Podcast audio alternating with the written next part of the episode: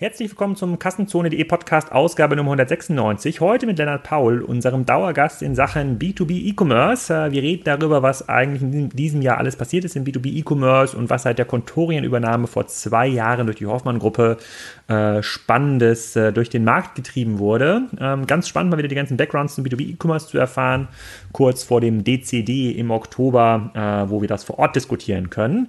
Diese Folge wird wieder unterstützt durch Internet X. Ähm, ich habe euch in den letzten Podcast schon ein bisschen was über Internet X erzählt. Es ist ein Hosting-Partner, ähm, der sehr, sehr nah quasi an den Problemen äh, der Hosting-Kunden dran ist. Das sind richtige Techies, mit denen ihr da noch äh, in Kontakt kommt. Und da sind auch unter anderem GMX, Jimdo, Delivery Hero ähm, gehostet und auch viele Projekte der SEO-Legende André Alpa, ähm, die ihr euch ja auch immer im OMR-Podcast anhören kann, könnt. Die kommen aus Regensburg und machen alles äh, rund um das ganze Thema Hosting und äh, um Domain-Management. die schützen euch vor DDoS-Attacken, die bewachen die Domains und sorgen dafür, dass alles immer schön online ähm, erreichbar ist. Ihr könnt da mit dem Aktionscode kassenzone.de leicht zu merken, auf der Website www.internetx.shop ähm, auch einen kleinen ähm, Goodie bekommen. Und zwar sind das äh, ähm, äh, der DDoS-Schutz und der Managed Server Service für drei Monate gratis. Ähm, also sehr, sehr cool. Ich hoffe, die meisten Hörer von euch haben da mittlerweile mal drauf geklickt. Äh, es wird ja kaum jemanden geben, der nicht irgendein Projekt zu hosten hat und sich das zumindest mal angeschaut. Also www.internetx.shop und Aktionscode Kassenzone. Dann schaut mal vorbei und äh, telefoniert wenigstens mal mit den Jungs aus Regensburg, weil die sind ziemlich cool. Da habe ich auch mal Projekte gehostet und äh, überlege jetzt wieder das ein oder andere Projekt dorthin zu ziehen. Jetzt aber erstmal viel Spaß mit Lennart zum Thema B2B E-Commerce. Lennart, herzlich willkommen zu deinem zweiten Kassenzone.de Podcast. Heute zum Thema B2B Onlinehandel, ähm, Status Quo. Wir schauen uns mal an, was da eigentlich passiert ist in den letzten zwölf Monaten, seit unserem letzten Podcast. Die, die nicht gehört haben, und das wird die Mehrzahl sein, weil auch der Kassenzone Podcast wächst so stark, äh, dem musst du dich nochmal kurz vorstellen und sagen, wer du bist und was du machst. Ja, ähm, Lennart Paul mein Name. Ich äh, bin Gründer und Herausgeber von Warenausgang.com, ähm, dem der B2B Digital Commerce Filterblase äh, online, äh, wie ich es irgendwann mal letztes Jahr liebevoll genannt habe. Ja. Und ähm, wenn ich da nicht äh, drauf äh, rumhack, dann bin ich Partner bei eTribes und eTribes ist eine Digitalberatung, sitzt in Hamburg und da baue ich gerade noch das Büro in Stuttgart auf. Genau, Warenausgang, da kann ich mich noch erinnern, vor, das ist jetzt seit zwei Jahre ähm, alt geworden, glaube ich. Ähm, da haben wir ja noch gemeinsam nach einem Titel gesucht und ich konnte dich äh, noch kurz davon abbringen, dass sozusagen äh, äh, ueisenhandel.org äh, zu nennen. Das ist warenausgang.com geworden. Kannst du ein bisschen ein paar Eckdaten dazu sagen? Äh, wird, das, wird das signifikant gelesen? Ich glaube, du hast auch eine WhatsApp-Gruppe, habe ich gesehen. Mhm. Ähm, wie sieht das da aus bei dir? Ja, also als ich damit gestartet bin, hatte ich eigentlich überhaupt sagen, kein Ziel, wie viele Leute das irgendwann mal lesen sollten. Ich habe irgendwie gesagt, wenn es nach einem halben Jahr irgendwie 50 Returning Visitor sind, dann ist es irgendwie ganz gut. Nach einem halben Jahr waren es dann schon irgendwie 1000. Ähm, ja, es, also wird gelesen, sind mittlerweile über 1100 Newsletter-Abonnenten in der WhatsApp-Gruppe sind so knapp 300 ähm, äh, Abonnenten. Da findet auch ein reger Austausch statt. Und jeder, der da noch nicht ist, der Warenausgang kennt, der sollte da reingehen. Das ist echt spannend, ähm, weil es natürlich viel stärker irgendwie in Echtzeit ist als äh, alle anderen Medien, die man so hat. Äh, auf Facebook sind es mittlerweile über 1000 Follower und auf LinkedIn und Xing. Ähm, also es ist sehr stark gewachsen und ich merke schon, dass das im Markt, also bei allen, die irgendwie mit B2B-E-Commerce was zu tun haben, auf Herstellerseite, auf Händlerseite, auf Dienstleisterseite, äh, wird es schon gelesen und ich kriege da immer viel Feedback und viel Input und äh, das ist ganz spannend. Ähm, ich habe aber da bis heute, äh, ich versuche das so zu machen, wie eben meine Spielzeugeisenbahn im Keller. Das heißt, äh, ich mache irgendwie, ich schreibe irgendwie die Sachen, die ich selber cool und spannend finde und, ähm, und unterhalte mich mit den Unternehmen, die ich selber cool und spannend finde und ähm, äh, das äh, kommt anscheinend so gut an, dass es auch äh, jeden Monat mehr Leser werden und ja, genau. Ja, das ist cool. Die, äh, ich merke bei meiner WhatsApp-Gruppe, dass die Interaktionsrate ein bisschen nachlässt. Also es wird scheinbar jetzt ein normaler Kanal in Anführungsstrichen. Es ist nicht mehr so, dass 10% aller Teilnehmer dort antworten, aber es lesen halt viele anstatt des Newsletters. Ne? So, da, da wird auch schon auf die Links geklickt, ähm, um die dann auf kassenzone.de führen. Also es bleibt spannend, was die Kanäle angeht, äh, über die man den Content streut. Aber ähm, lass uns da mal ins Thema einsteigen. Wir haben, glaube ich, im letzten Mal unter anderem über Contorion gesprochen. Das war ja das Thema 2017, der Kauf von Contorion durch die äh, Hoffmann-Gruppe. Mhm. Ähm, das müssen wir jetzt gar nicht weiter, äh, weit, weiter vertiefen. Die haben ja auch auf dem ähm, Digital Commerce Day in Hamburg nochmal ein Update gegeben, wie jetzt die Integration aussieht, haben sich jetzt auch von ihrer Plattform getrennt. Die sind ja auch auf einem, äh, einem Spriker-basierten System unterwegs und äh, äh, werden da quasi ihr ganzes Core-System, was vorher mal auf Hybris war, auch umziehen. Das war ganz spannend, was Sie da erzählt haben. Ähm, aber du bist ja näher im Markt dran. Ich bin ja nur Konsument. Also ich kaufe hier ich habe mir jetzt Makita-Werkzeuge gekauft, sozusagen das ganze, den ganzen Akkusatz. Ziemlich beeindruckende Geräte, muss ich sagen. Ähm, aber die habe ich ganz klassisch im Handel noch gekauft, äh, stationär. Ähm, was ist denn sonst so passiert im B2B E-Commerce-Umfeld in den letzten zwölf Monaten, über was es sich lohnt zu berichten? Also ähm, ich glaube, was man generell sieht, ist, dass sich das Thema ähm, schon schneller weiterentwickelt hat äh, als sagen von 2016 auf 2017, würde ich sagen. Da sind sicherlich so Themen wie, äh, dass äh, Hoffmann Kontoren übernimmt, auch ein Treiber, dass es ein bisschen schneller geht. Was ich sehr beachtenswert finde, das war auch so eine kleine Voraussage Ende 2017, wo ich so ein paar Leute gefragt habe, was glaubt ihr eigentlich, was 2018 im B2B E-Commerce passieren wird, dass sehr viele Hersteller viel offensivere E-Commerce-Strategien entwickeln wollen, als sie es bisher haben. Also Hersteller im B2B, die tatsächlich darüber nachdenken, wie kommen wir eigentlich direkt an unsere Endkunden ran. Also jahrelang haben ja tatsächlich die Hersteller wenn die von Kunden gesprochen haben, damit ihren Handel gemeint. Wenn die jetzt Kunden sagen, meint die tatsächlich vereinzelt schon die Leute, die nachher tatsächlich in der Industrie oder im Handwerk ähm, oder sonst irgendwie ihre Produkte anwenden. Das ist, glaube ich, einer der erwähnenswertesten Themen, weil das sicherlich auch eines der Sachen ist, die am nachhaltigsten irgendwie die Wertschöpfung auch im B2B-Handel verändern werden. Und, und wie machen die das? Also ich, wenn ich mich richtig daran erinnere und auch aus den Strategieprojekten, äh, äh, bei denen ich teilgenommen habe, ähm, gab es ja da immer die klassischen Kanalkonflikte, also dass man dann irgendwann den in Anführungsstrichen dreistufigen Vertrieb umgeht. Das führt ja zu erheblichen Konflikten in der Firma, meistens noch stärker als ähm, vom Markt her. Gibt es da mittlerweile neue Konzepte? Starten die Händler jetzt alle Eigenmarken, die sie direkt vertreiben? Was hat sich da getan? Also es gibt jetzt noch nicht das eine Konzept ähm, von einem Hersteller, wo du sagst, äh, so wie es die Firma XY macht, ähm, so ist es quasi das Best Practice, eben weil es noch ein relativ junges Thema ist, weil es eben sehr lange und auch nach wie vor natürlich für viele etablierte, gerade Vertriebsorganisationen von Herstellern noch ein Riesenthema ist, dieser Konflikt ähm, mit dem Handel, aber was da hinter den ähm, also die Überlegungen, die hinter den Türen stattfinden, dass sich äh, eben Unternehmensleitungen schon überlegen, äh, quasi wir müssen, ähm, und da, es geht ja nicht darum, gegen den Handel arbeiten, aber sozusagen parallel zu unserer Handelsstruktur auch direkt an die Endkunden rankommen. Es geht auch nicht immer unbedingt darum, direkt, also im ersten Schritt direkt an den Kunden zu verkaufen, weil in vielen Produktkategorien macht der Direktvertrieb keinen Sinn. Also wenn du C-Teile-Lieferant bist von, äh, von Dichtungen, ja, dann ist ja auch das Kundeninteresse jetzt nicht so besonders hoch, einen extra Lieferant zu haben, der einem nur die Dichtung liefert, sondern der möchte das ja irgendwie konsolidiert haben. Aber trotzdem ist es natürlich für Hersteller ähm, extrem wichtig, äh, besser zu verstehen, was passiert eigentlich draußen am Markt, also welche Kunden nutzen heute eigentlich meine Produkte, wie nutzen die die und ähm, wie komme ich eigentlich äh, viel eher ähm, als Hersteller auch an den Punkt, dass ich mich zum Beispiel damit auseinandersetze, wie ist eigentlich der Lifecycle von so einem Produkt bei einem Kunden. Also nicht nur im Sinne von, wie viel, Her wie viel Händler bestellen, wie viel Woche jede, äh, wie viel, wie viel Paletten Ware von mir, die dann irgendwelche Kunden gehen, sondern tatsächlich ähm, sich zu überlegen, wo landen nachher meine Produkte, wie werden die angewendet, wer sind meine Kunden und wie erreiche ich die in einer Kaufentscheidung oder in ihrer Customer Journey auch digital, weil ähm, ist, die Erkenntnis setzt sich langsam durch, dass in der digitalen Welt, wenn es darum geht, in dem Kaufentscheidungsprozess Informationen zu suchen, dass auch eine Herstellerwebseite ähm, da zum Beispiel heute eine große Rolle spielt. Ja? Oder auch irgendwie direkte, direkte Kontaktaufnahme mit einem Hersteller.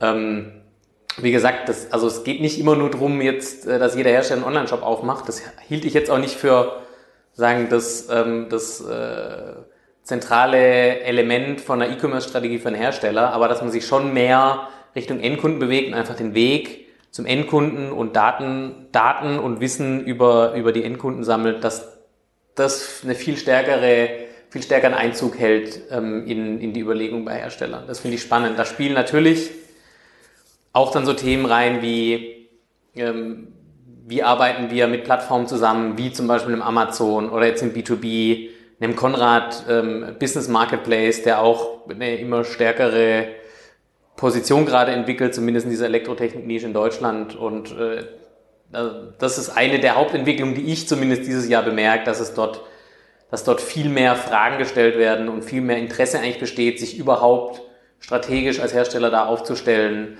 als es noch 2014, 2015 oder 2016 der Fall war. Und wer macht das aus deiner Sicht gut?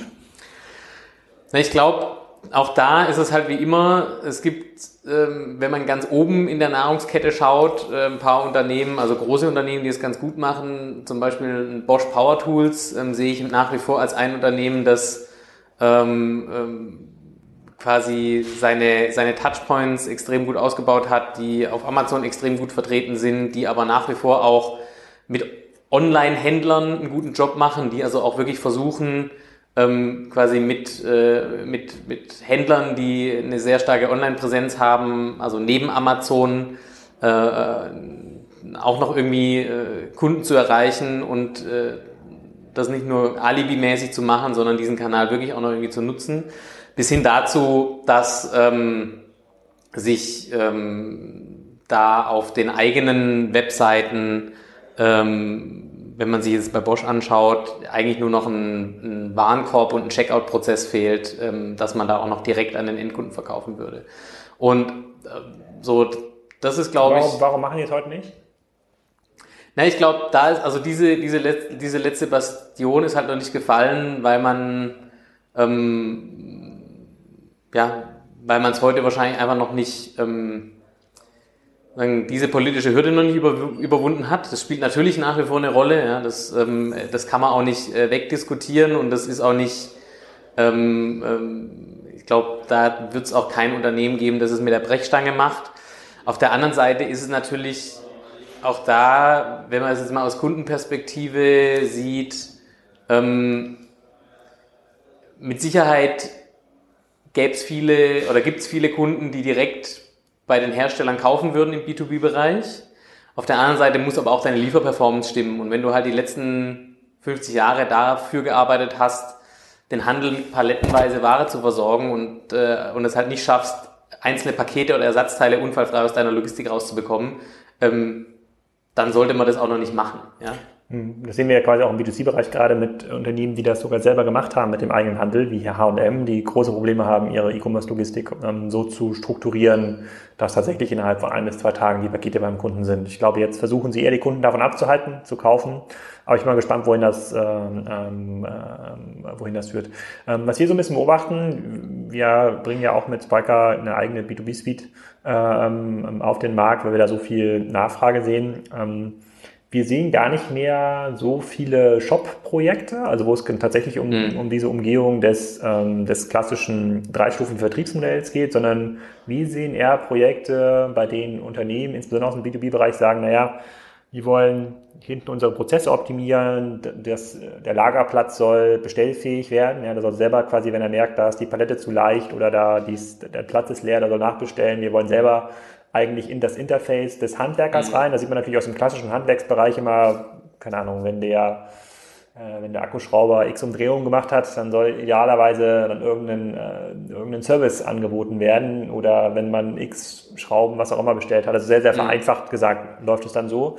Das finde ich fairerweise auch ganz spannend, weil meine These dabei ist, dass dieser Interface-Wettbewerb ähm, des Shops der ist natürlich schon massiv dominiert durch Amazon. Ne? Also, weil sowohl der B2C-Kunde, wie wir jetzt, wenn wir privat kaufen, als auch der B2B-Kunde ist halt hart durch Amazon und durch das Service-Niveau domestiziert. Dann sind ausweichende Devices, sei es der Lagerplatz, sei es der Akkuschrauber, sei es die Kettensäge oder halt größere Maschinen, die irgendwas nachbestellen. Das sind ja Devices, die noch, da ist quasi die digitale Schnittstelle noch, noch unbesetzt. Ähm, das fand ich bis vor einem Jahr, anderthalb Jahren noch relativ abgefahren Ähm, mittlerweile habe ich aber gemerkt, dass es schon die Richtung, die ich zumindest wahrnehme, aber ich bin halt biased. Äh, ich nehme, ich kriege ja solche Projekte auch, äh, auch schneller mit. Wie beobachtest du das im Markt generell? Also ist das was, was viele Hersteller gerade ähm, überlegen oder denken die schon noch an die klassische E-Commerce-Shop-Strategie?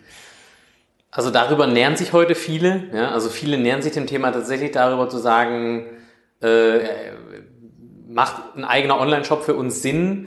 Oder ähm, macht es Sinn für uns, äh, irgendwie uns eine Amazon-Strategie zu überlegen? Das sind so die Grundüberlegungen. Aber es geht schon sehr schnell auch, oder äh, es ist auch bei vielen schon wirklich so die Richtung, die du ansprichst. Also wo man sich eigentlich überlegt, was ist eigentlich die Innovation im B2B-E-Commerce und was kommt eigentlich als nächstes? Ja, also welche welches Frontend setzt sich am Schluss durch? Ja, ähm, und äh, ist halt ein Online-Shop tatsächlich, ähm, ist es jetzt im Jahr 2018 für einen Hersteller noch irgendwie ein Asset, sowas aufzubauen für die nächsten Jahre? Oder muss man diesen Entwicklungsschritt jetzt eigentlich überspringen und sich eben lieber auf solche Themen konzentrieren, die du sagst, dass man zum Beispiel ähm, äh, ja, eher in IoT-Anwendungen denkt, dass man sagt, wenn ich, ähm, wenn ich Hersteller bin von Maschinen, dass dann am Schluss eine Maschine ein Ersatzteil selber bestellt oder dass ich ein Interface habe an der Maschine, wo dann mhm. äh, äh, Kunden irgendwelche Zubehör oder Verbrauchsmaterialien dazu bestellen können. Ähm, ich glaube, da gibt's ähm, also wäre ich ein Hersteller, würde ich auch tatsächlich eher auf sowas setzen und in den seltensten Fällen macht ein eigener Online-Shop irgendwie Sinn und ich glaube, der macht halt vor allem dann Sinn, wenn man Produkte hat, die aus Kundensicht irgendwie einen höheren Teil der Wertschöpfung erfüllen. Also im B2B, klassisch Handwerk, wäre das Elektrowerkzeug, macht das wahrscheinlich eher Sinn, wie bei einem Unternehmen, das Schleiftechnik herstellt, weil ich eben neben Schleiftechnik auch noch 25 andere Produkte brauche und jetzt nicht bei 25 Lieferanten 25 Produkte bestellen will. Ähm, aber bei so einem Schleiftechnik-Thema könnte es durchaus Sinn machen, wenn ich als Hersteller einem Kunden ähm, ein, ein Regal äh, oder so ein so einen, so einen umgebauten Cola-Automat, um mal im MVP-Denken zu bleiben, in die, in die Werkshalle stelle und über eine IoT-Anwendung ähm, darüber halt schaut, dass er immer seine äh, fünf oder zehn ähm, Produkte, die er regelmäßig von mir benötigt, ähm, also die mit einem, mit einer hohen, sagen, mit einem hohen Umschlag, ähm, dass die immer vorhanden sind und die immer automatisch da sind und ich mich auch als Hersteller um das Replenishment kümmere und nicht sage, ja gut, ähm, das kann ja dann irgendwie, äh, kann ja dann der Händler, äh, der, der Händler sorgt ja dafür, dass der Kunde immer seine Produkte irgendwie hat. Ne? Und ich glaube, das ist generell ein Trend, wo man auch sagen kann, da geht auch so das Thema ähm, Innovation im B2B E-Commerce hin. Ich würde nicht sagen, das überspringt da jetzt irgendwie eine Stufe im Vergleich zu B2C. Ich glaube, das kann man gar nicht so wirklich vergleichen. Ähm, weil sagen die, die Voraussetzungen in der Wertschöpfung, die irgendwie wichtig sind, das sind halt andere wie jetzt im, im, im B2C. Also es geht schon viel stärker um Convenience und weniger jetzt um, also oder die Convenience ist eigentlich der größte Teil der Customer Experience. Also ich muss jetzt nicht zwischen 25 Marken auswählen können als B2B-Kunde unbedingt, sondern ich brauche halt äh, vielleicht zwei Marken und das Zeug muss halt am besten irgendwie immer da sein. Und zwar am besten, bevor ich es irgendwie weiß, dass ich es brauche. Hm. Okay, und ähm, ähm also es wird sich damit auseinandergesetzt, die, ähm, die, die, die Projekte kommen. Ähm, wir haben ja 2017 mehrere Events veranstaltet, auch wir beide, wo wir quasi diesen Contorion-Effekt ähm, gesprochen haben. Da gab es aber noch relativ viel Diskussion darüber, ob das jetzt für alle notwendig ist. Also es gab schon noch, also was zumindest mein Empfinden, ähm, ein überwiegender Teil der Marktteilnehmer hält das ganze Thema Direktvertrieb, Kundenzugang, Digitalisierung immer noch für nicht zentral, für, für nicht wichtig. Hat, hat sich das geändert zwischen den letzten zwölf Monaten? Also ne, auch da ähm, radikal geändert in der großen Masse hat sich's nicht. Es ist halt schon ein Denkprozess, der, der findet statt. Da sind, also ich habe im letzten Jahr mit Leuten gesprochen, die sind da schon sehr weit ich habe im letzten Jahr aber auch mit Leuten gesprochen, die nach wie vor davon ausgehen, dass es in ihrer Branche eben nicht relevant ist. Ja, also das ist immer noch so ein vom Biss. Ich würde sagen, der Spread dieser Leute wird insofern immer größer, dass die, die eher so ein bisschen progressiver denken, den anderen immer weiter weglaufen und die Wahrscheinlichkeit, dass sich diese Lücke dann wieder schnell schließt, die halte ich halt für gering. Das heißt also, im Umkehrschluss, ich glaube, es ist jetzt tatsächlich ein guter Zeitpunkt, solche progressiven Themen anzugehen, weil du, und das wirst du ja auch oder werdet ihr auch merken in euren Kundenprojekten, gerade natürlich auch viele sonderkonjunkturelle Effekte irgendwie stattfinden. Also den Unternehmen geht's prinzipiell gut, die haben prinzipiell Geld und auch die Möglichkeiten, solche Projekte zu machen, die jetzt vielleicht nicht am ersten Tag äh, äh, irgendwie 10% äh, Umsatzwachstum versprechen, sondern vielleicht erst in ein oder zwei Jahren irgendwie ähm, nachhaltiges Wachstum und, und, und, Profit versprechen. Ähm, und ähm, klassisch ist es halt im B2B nach wie vor so, dass viele sich in dieser Sonder- oder in dieser konjunkturellen, auf dieser konjunkturellen Wolke gerade ganz gut gebettet fühlen und da eben auch nicht so die Notwendigkeit sehen. Und deshalb ist es so ein bisschen ähm, nach wie vor so ein bisschen Hemmschuh. Das hatten wir im letzten Jahr, wenn ich mich richtig erinnere, wo wir gesprochen hatten, aber auch. Ähm, okay. Dann, dann vielleicht nochmal, bevor wir zu einer dieser Branchen kommen im B2B, die glaube ich, sich vor der Digitalisierung sträubt. Ist, glaube ich, das ganze Thema so Baustoffe, generell der Bau selber. Vielleicht noch mal eine kurze Frage zu Amazon. Amazon B2B war letztes Jahr auch im Fokus, ähm, weil sie jetzt irgendwie starten, da B2B-Bestellsysteme einzuführen, äh, bei denen man auch irgendwie eine Sammelrechnung ähm, bekommt. Ähm, hat sich das irgendwie fortentwickelt? Also siehst du da noch relativ viel Zugang auf die Plattform, viele, viele Hersteller, die angesprochen werden, damit sie da Premium-Lieferant werden? Also ich, auf das Thema werde ich sehr oft angesprochen und ähm, was, was mich immer fasziniert an Amazon Business ist die ähm, stoische Gelassenheit, mit der die dieses Thema gerade in Deutschland, in Europa einfach weiter ausbauen. Das, was du angesprochen hast, auf der Lieferantenseite, also relevante Sortimente auf die Plattform zu bekommen, das ist auf jeden Fall ein Thema und da sind die auf jeden Fall ähm, dabei, da auch äh, weiter Lieferanten anzusprechen und äh, sagen, äh, Unternehmen und Hersteller in das, in das Vendor-Programm zu bekommen, ähm, gehen aber nach wie vor eben auch auf, auf, auf Großhändler zu, um eben relativ schnell breite Sortimente zu bekommen in verschiedenen, in verschiedenen Industrien. Ähm, es gibt leider überhaupt keine Zahlen oder, oder so zahlenmäßige Indikation, wo man sagen könnte, wie entwickelt sich die Kundenanzahl auf Amazon Business Seite. Ähm, wenn man sich aber anschaut, ähm, quasi wie, ja, ähm, jetzt wurden dieses Jahr wurde irgendwie noch Italien, Frankreich, Spanien ausgerollt. Also es, ne, es, gibt jetzt keine Indikation, dass äh, dass Amazon Business irgendwie da Probleme hat im Rollout oder irgendwie sagen seiner internen Roadmap, die es bestimmt gibt, irgendwie nicht, ähm, nicht, nicht folgen kann. Was aber tatsächlich schade ist, dass es halt so gut wie keine Zahlen gibt, ähm, die, womit man das irgendwie belegen kann. Also gerade sagen, muss man schon nach wie vor eher noch aus eigener Überzeugung dran glauben, dass eben Amazon Business im B2B E-Commerce genauso eine Relevanz bekommen wird ähm, wie das Amazon im B2C hat. Und äh, ich glaube, damit fährt man momentan auf jeden Fall besser, wie davon auszugehen, wenn die jetzt nicht jeden Monat nochmal 100.000 Kunden mehr vermelden, dann heißt es, dass es irgendwie nicht funktioniert. Hm.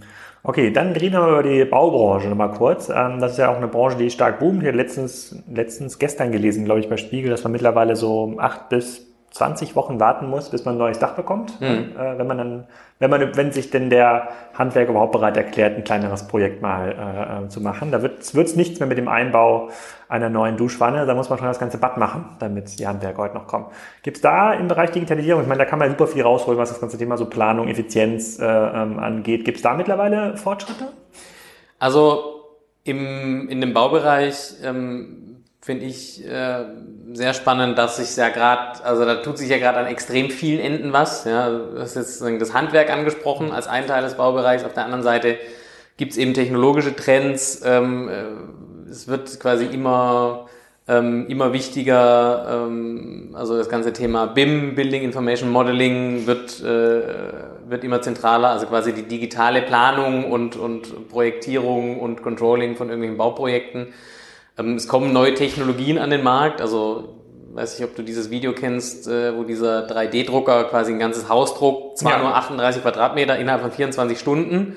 Ist jetzt nicht unbedingt was für den durchschnittlichen schwäbischen Häuslebauer, ähm, vielleicht so ein bisschen unter, unter dessen Standard, aber da tut sich extrem viel, also quasi auch in diesem Bereich ähm, äh, intelligente Baumaschinen. Ja, es gibt irgendwelche äh, Bagger, Raupen, die heute schon komplett äh, autonom auch irgendwie operieren.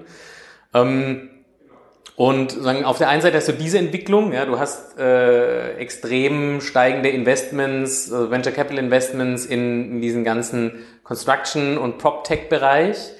Und auf der anderen Seite hast du eben diese klassischen Player, große Baustoffkonzerne, Baustoffhändler, die zwar alle so irgendwie auch ihre Acceleratoren und Startup-Programme und CDOs haben, aber wenn du dir dann die Online-Shops äh, anschaust oder so die ganzen quasi im, im Kerngeschäft, was da heute passiert, dann äh, ist da noch ein riesen Gap. Und ich glaube, dass in diesem Baustoff, ähm, E-Commerce, ähm, dass es da, also da, das ist ein Thema, das ist, wenn man so einen B2B E-Commerce Hype Cycle aufzeichnen würde, ist das noch ganz am Anfang. Ich glaube, das wäre so einer meiner Best Bets, dass da in den nächsten fünf Jahren auf jeden Fall noch eine ganze Menge passiert. Wer glaubst du, wird in der Baustoffbranche, wenn es dort ähm, zu Veränderungen kommt, der der Treiber sein? Ist das ein, ein Amazon, eine Art Baustoffkontorion oder einer der etablierten Anbieter? Ich glaube, dass es im, in dem Baustoffbereich nicht mehr zu einer Story kommt, dass du irgendwie ein E-Commerce-Startup machst wie Contorion äh, und äh, da einfach irgendwie Sortiment über ein Desktop und Mobile Frontend online stellst und dann irgendwie die Bauunternehmen anfangen, das zu kaufen. Ähm, ich glaube, eben der, die, die, die Dynamik im Baubereich, die entsteht ja am Markt und bei den Kunden. Das heißt, wenn du heute ein, ein Baustoffunternehmen bist, egal ob du Händler oder Hersteller bist, ähm, und äh, du schaffst es zum Beispiel nicht, ähm, dich intensiv genug mit diesem Thema BIM zu beschäftigen, ja, dann bist du vielleicht in fünf Jahren an dem Punkt, wo ähm, quasi die Bestellung gar nicht mehr bei dir ankommt, weil eigentlich quasi die, die ganze Materialplanung schon in so einem BIM stattfindet und wenn du keine Schnittstelle dazu hast, dann nimmst du halt da an der Wertschöpfung nicht mehr teil. Ja, es gibt heute eine App, ähm, Magic Plan, die kommt ursprünglich aus Kanada. Das gehört ähm, mittlerweile ist ein deutscher deutscher Mittelständler gekauft. Die BO-Gruppe hat jetzt ihren Sitz in München. Ähm, coole App ähm, im App Store erhältlich, kann ich nur empfehlen. Da stellst du dich in einen Raum rein, ja, kannst dich einen Rohbau zum Beispiel reinstellen und machst dann mit Augmented Reality einen virtuellen Plan von diesem Raum und kannst dann mit der App direkt ähm, quasi kannst in diesen virtuellen Plan Steckdosen einzeichnen und Fenster und Türen und kannst es über die App, könntest du direkt oder kannst du direkt äh, bestellen. Ja? Ähm, heute zum Beispiel in den USA kannst du mit dieser App diese Materialien, die du dann in diesen Plan reinmachst, direkt bei Amazon bestellen. Das heißt, du hast diesen Prozess gar nicht mehr, dass jemand irgendwo reingeht, sich was aufschreibt, sich dann an den Rechner setzt und irgendwas sucht in einem Online-Shop, sondern das ist also in der Industrie würde man sagen, das ist Design in. Ja? Du bist in der, in der Wertschöpfung, in dem Kaufprozess viel früher dran. Und die Unternehmen, die halt da nicht sind, also wenn du zu doof bist, äh, Produktdaten ähm, so hinzukriegen, dass auch so eine App die problemlos verwenden kann, innerhalb, äh, inklusive CAD-Zeichnungen, 3D-Modelle und so weiter, dann wirst du einfach da nicht mehr reinkommen und dann bist du an einem relevanten äh, Customer Touchpoint nicht mehr, äh, nicht mehr vorhanden. Und das wird ein viel größerer Treiber sein, wie irgendwie ein Unternehmen, das ähm, jetzt äh, äh, halbwegs brauchbare, äh, eine halbwegs brauchbare E-Commerce-Seite baut, die es leider im Baustoffbereich auch noch nicht so oft gibt. Ähm, da ist auch äh, leider das mhm. meiste irgendwie heute sehr kundenunfreundlich. Ähm, Amazon, ja, weiß ich nicht, Amazon ähm, ähm und Amazon Business spielt da sicherlich auch eine Rolle. Ähm, ich habe jetzt auch nicht das Gefühl, dass Amazon erstmal große Lust hat, sich zum Beispiel eine Baustofflogistik nochmal irgendwie aufzubauen, weil das ja auch erstmal mit äh, viel Mühe und vielen und steilen Lernkurven verbunden ist und weniger jetzt mit direktem Impact irgendwie auf den müssen Markt. sie ja gar nicht, ne? Also sie können ja schon über die ähm, Anbieter selbst versenden. Ich habe zum Beispiel mhm. letztens für, äh, für meinen Hof ähm, so Kaltasphalt bestellt, so Kaugummi-Asphalt, kommt mhm. irgendwo aus Sachsen. Und dann habe ich versucht, direkt auf der Webseite zu bestellen. Da war aber dann für die Menge, die ich wollte, wenn das irgendwie 70 Euro Versandkosten gewesen. Das wäre auf eine Palette gekommen. Dann habe ich gesagt, okay, bestelle ich die gleiche Menge bei Amazon, aber der gleiche Anbieter, ähm, aber nur 20 Euro. Bestell äh, äh, Versandkosten. Und dann kamen die, dann kamen die leider äh, einzeln in 25 Kilo Säcken in Paketen, sozusagen der, der, der, der DL Fahrer, der meinen Hof da betreut, der ist ja jeden Tag da, der fand das nicht so lustig. Ähm, aber das hat ja Amazon nicht selber gehandelt. Das wurde ja quasi, da ist nur das Label weitergeschickt worden an, an den Kaugummi-Asphalt-Hersteller und der hat es dann zu mir geschickt. Also das müssten sie ja gar nicht. Aber da ist, da ist noch eine ganze Menge möglich, sagst du.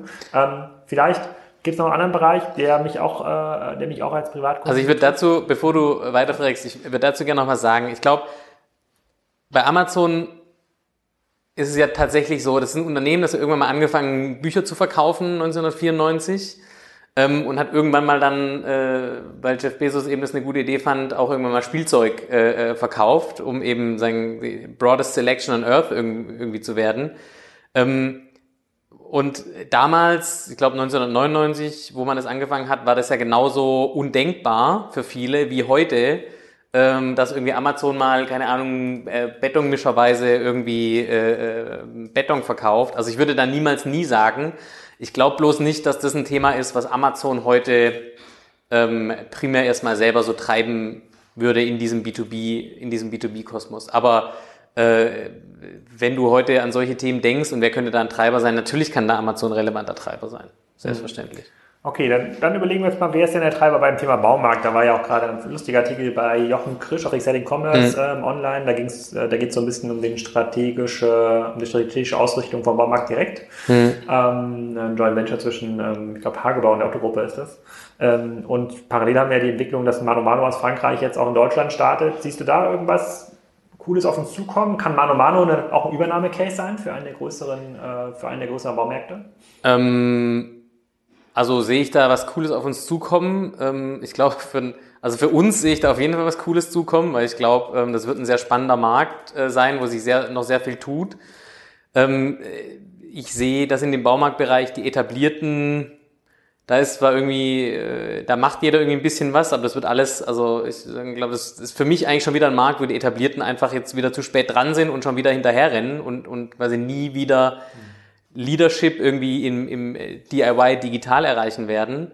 Ähm, die etablierten, also ein, ein Obi, äh, ein Hornbach, äh, Hellweg, Globus. Äh, Was müsste denn Obi aus deiner Sicht tun, äh, damit sie wieder vorne sein können? Naja, ähm, ich glaube, erstmal müsste man sich in dem Fall schon überlegen, ähm, äh, also was ist eigentlich heute, ähm, was ist heute eigentlich in der Customer Journey in, äh, ähm, wirklich relevant?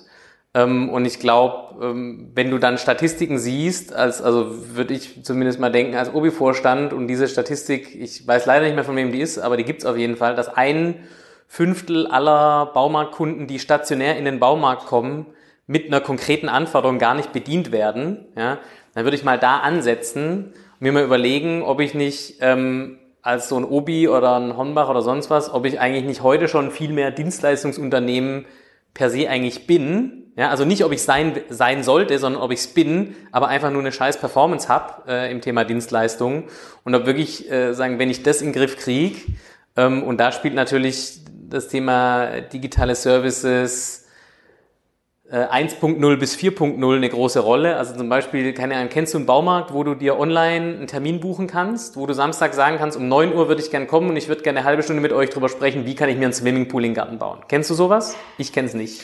Nee, ich wundere mich sowieso bei Baumärkten, dass sie kein äh, Full Service anbieten, weil so. wenn sich dort jemand sein Chlor sucht oder seine Fliese, sein, äh, sein, äh, seine Paletten, dann könnten die ja eigentlich der Dachdienstleister sein, der das für mich als Gewerbe übernimmt. Nichts anderes ist der Mono am Ende des Tages ja auch. Die haben halt Handwerker, die sie kontrollieren und ähm, das auch relativ gut machen. Äh, und Baumärkte sind natürlich jetzt ähm, für sehr, sehr viele ähm, Bauprojekte fairerweise die erste Anlaufstelle.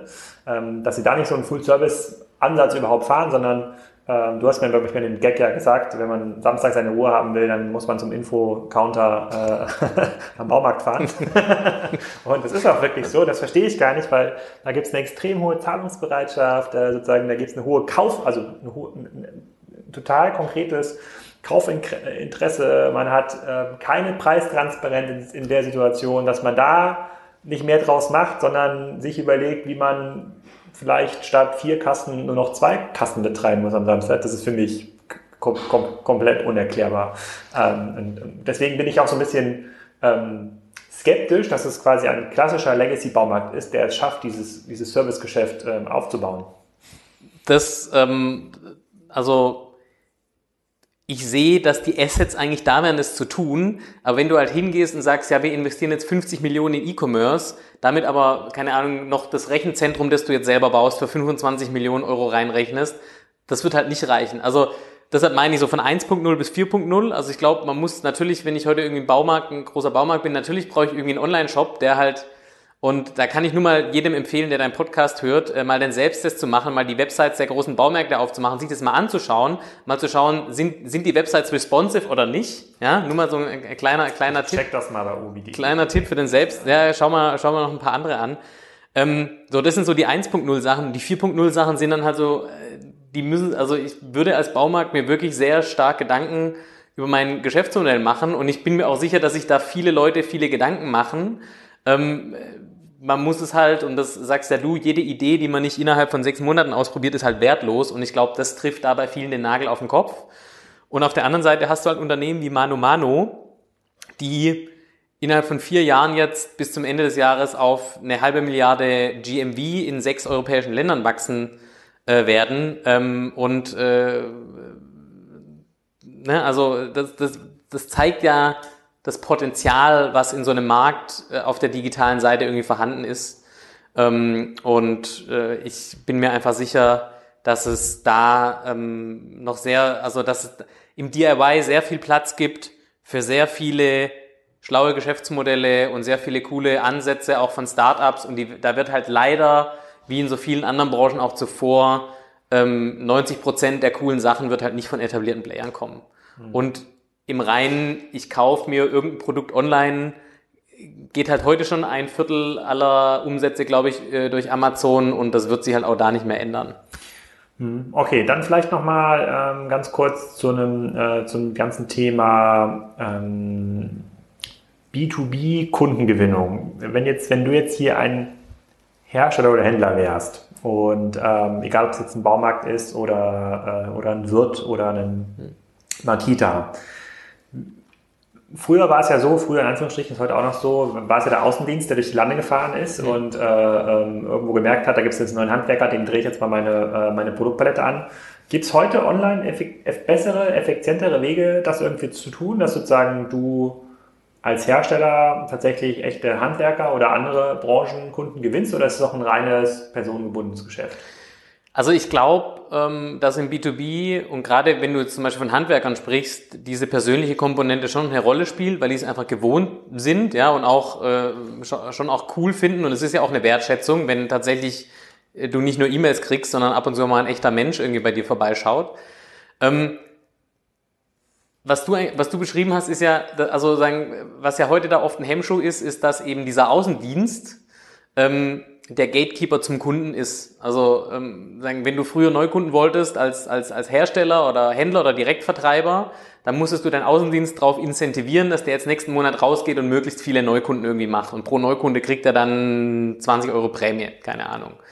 Ähm, ich glaube, heute in einer, in, einer, in einer Welt, wo du es viel eher schaffst, auch aus, aus äh, Daten und aus Kundendaten irgendwie Wert zu generieren, ist es halt viel besser, in einer CRM-Logik zu denken. Also nicht mehr den Außendienst in das Zentrum zu stellen und dem irgendwie nur alle, sagen, alles, äh, alles hinzulegen, dass er irgendwie Neukunden gewinnen kann, sondern einfach dieser, dieser Prozess, wie kommst du von einem, von einem anonymen Website-Besucher zu einem Kunden, der mehr als zehnmal bei dir gekauft hat, den kannst du halt heute viel schneller, äh, äh, viel schlauer aufbauen, wie nur zu sagen, lieber Außendienst, du musst jetzt jeden Monat drei Neukunden bringen und äh, wenn du das schaffst, kriegst du 300 Euro Prämie am Monatsende. Und das ist halt die, die Logik, die halt bisher, die es halt bisher gibt, die in vielen, bei vielen Unternehmen bisher auch noch funktioniert, die aber ähm, im Wettbewerb mit einer Logik, die viel mehr auf Daten und, und so einem Cross-Channel, äh, digital-analog-Marketing-Mix ähm, irgendwie basiert, äh, auch äh, kostentechnisch, performance-technisch, reichweitentechnisch einfach nicht mithalten kann. Hm, okay, verstehe ich.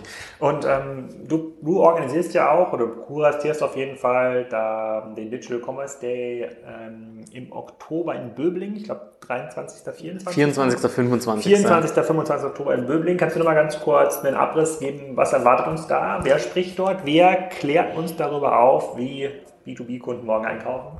Genau, wir haben uns ja im Motto von äh, Gary Vaynerchuk und äh, Alex Graf inspirieren lassen mit Innovate or Die, ähm, weil wir einfach glauben, dass es genau das, was du vorhin auch gefragt hast, äh, im B2B-E-Commerce immer stärker eigentlich um, um Innovation geht und nicht mehr nur um, wer hat den schönsten Desktop-Webshop. Ähm, da haben wir, glaube ich, wieder einen sehr guten Mix aus etablierten Unternehmen, ähm, die da einen ganz guten Job machen, wie zum Beispiel Wirt. Die werden da ihre 24-7 äh, stationäre Niederlassung präsentieren. Ist ja auch irgendwie eine Form von Digital Commerce. Ähm, dann haben wir. Da, wo man sich, äh, das, da, wo man selbst reingehen kann mit so einer Wirt-Kundenkarte. Genau, wo du quasi eigentlich vollautomatisch sozusagen, du, du, gehst, also da ist niemand mehr, du gehst da rein zu jeder Tages- und Nachtzeit und per RFID wird dann sozusagen gescannt, welche Produkte du jetzt mitgenommen hast und dann kriegst du eben die, die Rechnung irgendwann mal. Der Wirt Go Store. Das ist der Wirt Go Store, das ist ja quasi Wirts nächste Antwort auf Amazon. Ja. Äh, ähm, das finde ich super spannend. Ähm, dann haben wir ähm, eben einen aus dem Bereich da, den wir vorhin so gebasht haben, nämlich Saint-Gobain aus der Baustoffbranche, ähm, die auch so ein bisschen was darüber erzählen werden, dass sie äh, sagen, äh, auch anders können, wie das, was ich vielleicht vorhin erzählt habe. Wir haben Magic Plan da, ähm, die eben auch mal zeigen werden, wie geht halt so ein Startup äh, an so Themen ran. Um, ToolSense ist auch ein Startup, ähm, die quasi ein ähm, IoT-Modul für Elektrowerkzeuge bauen, um eben diese ganzen coolen Geschäftsmodelle, die du vorhin auch angesprochen hast, tatsächlich auch umsetzen zu können. Ähm, wir haben die Takt AG da, wir haben Amazon Business da, äh, wir haben wieder eine Panel-Diskussion mit äh, unter anderem Contorion und Berner. Also es ist wieder sehr viel ge geboten, auch für sehr viele Branchen. Ähm, und wir wollen dieses Jahr noch den Netz, das Netzwerk und den Austausch untereinander viel stärker in den Fokus stellen. Wir haben das Programm ein bisschen entzerrt im Vergleich zu letztem Jahr. Wir haben längere Pausen und wir haben noch so ein paar coole Specials, ähm, damit auch jeder mit mindestens fünf neuen Kontakten und drei neuen guten Ideen ähm, nach Hause gehen kann. Und am zweiten Tag wieder wie gewohnt die Masterclasses, wo es dann wieder äh, eine Druckbetankung gibt und moderierte Selbsthilfegruppen zu speziellen Themen. Ja, das ist auch, das ist auch richtig, dass wenn Amazon da so weiter wächst, ist diese Art von Selbsthilfe auch wichtig. So, du äh, bist jetzt hier ähm, Versuchskaninchen. Und zwar habe ich mir überlegt, das war auch, äh, kam äh, durch eine Inspiration aus der WhatsApp-Gruppe von Kassenzone. Ähm, kennst du noch diese ganzen SEO-Texte, die man auf Webseiten einfügt, äh, damit die halt gut ranken für die Suchbegriffe? Selbstverständlich. Hier wird natürlich jeder Podcast-Gast bekommt jetzt einen Ausschnitt aus einem, äh, aus einem SEO-Text. Ja, sozusagen, du bekommst natürlich einen Ausschnitt aus einem SEO-Text aus der Baubranche. Du musst danach erraten, sozusagen, ähm, wie viele Subkategorien dieses Produkt hat und sagen und, und wer, also auf wessen Webseite der SEO-Text denn äh, äh, verfasst wurde. Genau. Du okay. kannst jetzt hier einmal vorlesen für die Gäste, ist quasi nur bis zu diesem, bis zu diesem Abschnitt sozusagen. Äh, sozusagen. Und für die, die es noch nicht äh, so richtig kennen, SEO-Texte sind tatsächlich nur dafür da, um Google zu veräppeln und äh, vorzutäuschen, dass man besonders hoher Kompetenz äh, in bestimmten Produktbereichen hat. Ob es der rosa Darmschuh ist, ja, oder, ähm, oder in diesem Fall der Pfostenträger. Lennart, lies mal vor. Der Pfostenträger ist ein Element, welches unter vielen Namen bekannt ist. Stützenfuß, Pfostenanker, Betonanker oder auch Pfostenschuh sind nur einige der vielen Bezeichnungen. Erhältlich sind sie in unterschiedlichen Bauformen, wie zum Beispiel als H-Pfostenträger und auch U-Pfostenträger. Pfostenanker sind, kurz gesagt, Trägerelemente, die Holzpfosten, Holzbalken oder Kanthölzer stabil im Erdreich verankern. Zum Einsatz kommen sie zum Beispiel bei der Fixierung von Balken für Vordächer, Carports oder beim Zaunbau und sorgen dort für einen konstruktiven Holzschutz. Vielen Dank. Der Text ist noch viel länger. Äh, das, äh, wenn ich hier demnächst jemand habe aus dem Erotikhandel, da fallen mir schon sozusagen sehr, sehr spannende SEO-Texte ein. Jetzt rate doch mal, welche Webseite mit diesem SEO-Text um mehr Traffic wirbt. Oh, das ist bestimmt, ähm, das ist bestimmt, äh, würde ich jetzt mal sagen, so eine DIY-Website. Liege ich da richtig oder falsch? Nein, ähm, muss Nein ich, ich, ich, sag, ich, sag, ich sag den Hinweis, es ist der Online-Fachhändler für Befestigungsmittel. Steht auf der Webseite. Der Online-Fachhändler, für, ist es der Schraubenfuchs oder? Nee, ist der Befestigungsfuchs. Der Befestigungsfuchs, ja genau, ja, den, ja genau, der, der Befestigungsfuchs. Befestigungsfuchs. Ja, SEO, SEO kann der. Ja. ja. was, meinst, was meinst du, wie viele Kategorien gibt es unter Pfostenträger? Also wie viele Pfostenträger-Kategorien hat der Befestigungsfuchs? 17. also, ja, nicht schlecht. 20 Stück sind. Ja? ja, ja, vom äh, L-Pfostenträger bis zum U-Pfostenträger ist eine. Kannst du mir da kurz mal den Unterschied erklären?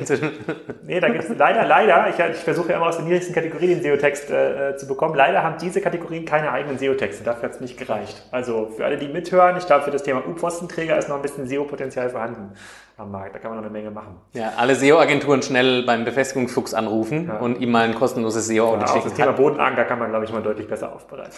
Lennart, vielen Dank für deine Updates hier zum äh, Status Quo B2B E-Commerce in äh, Deutschland. Das werden wir also vertiefen im Oktober in, äh, in, in Böblingen. Ich fasse mal zusammen, dass wir jetzt quasi keinen kein Contorion-artiges Event äh, erwarten in, äh, in 2018. Das ist ein bisschen schade, aber ähm, es passiert deutlich, äh, deutlich mehr, auch wenn es nach unserem Empfinden bei den meisten Unternehmen viel zu wenig ist, äh, was passiert. Ist das richtig soweit?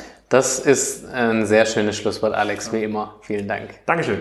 Ich hoffe, das hat euch Lust gemacht auf den Digital Commerce Day in Böblingen äh, äh, im Oktober. Da könnt ihr euch anmelden. Ich habe den Link nochmal an die Show Notes äh, ähm, gestellt.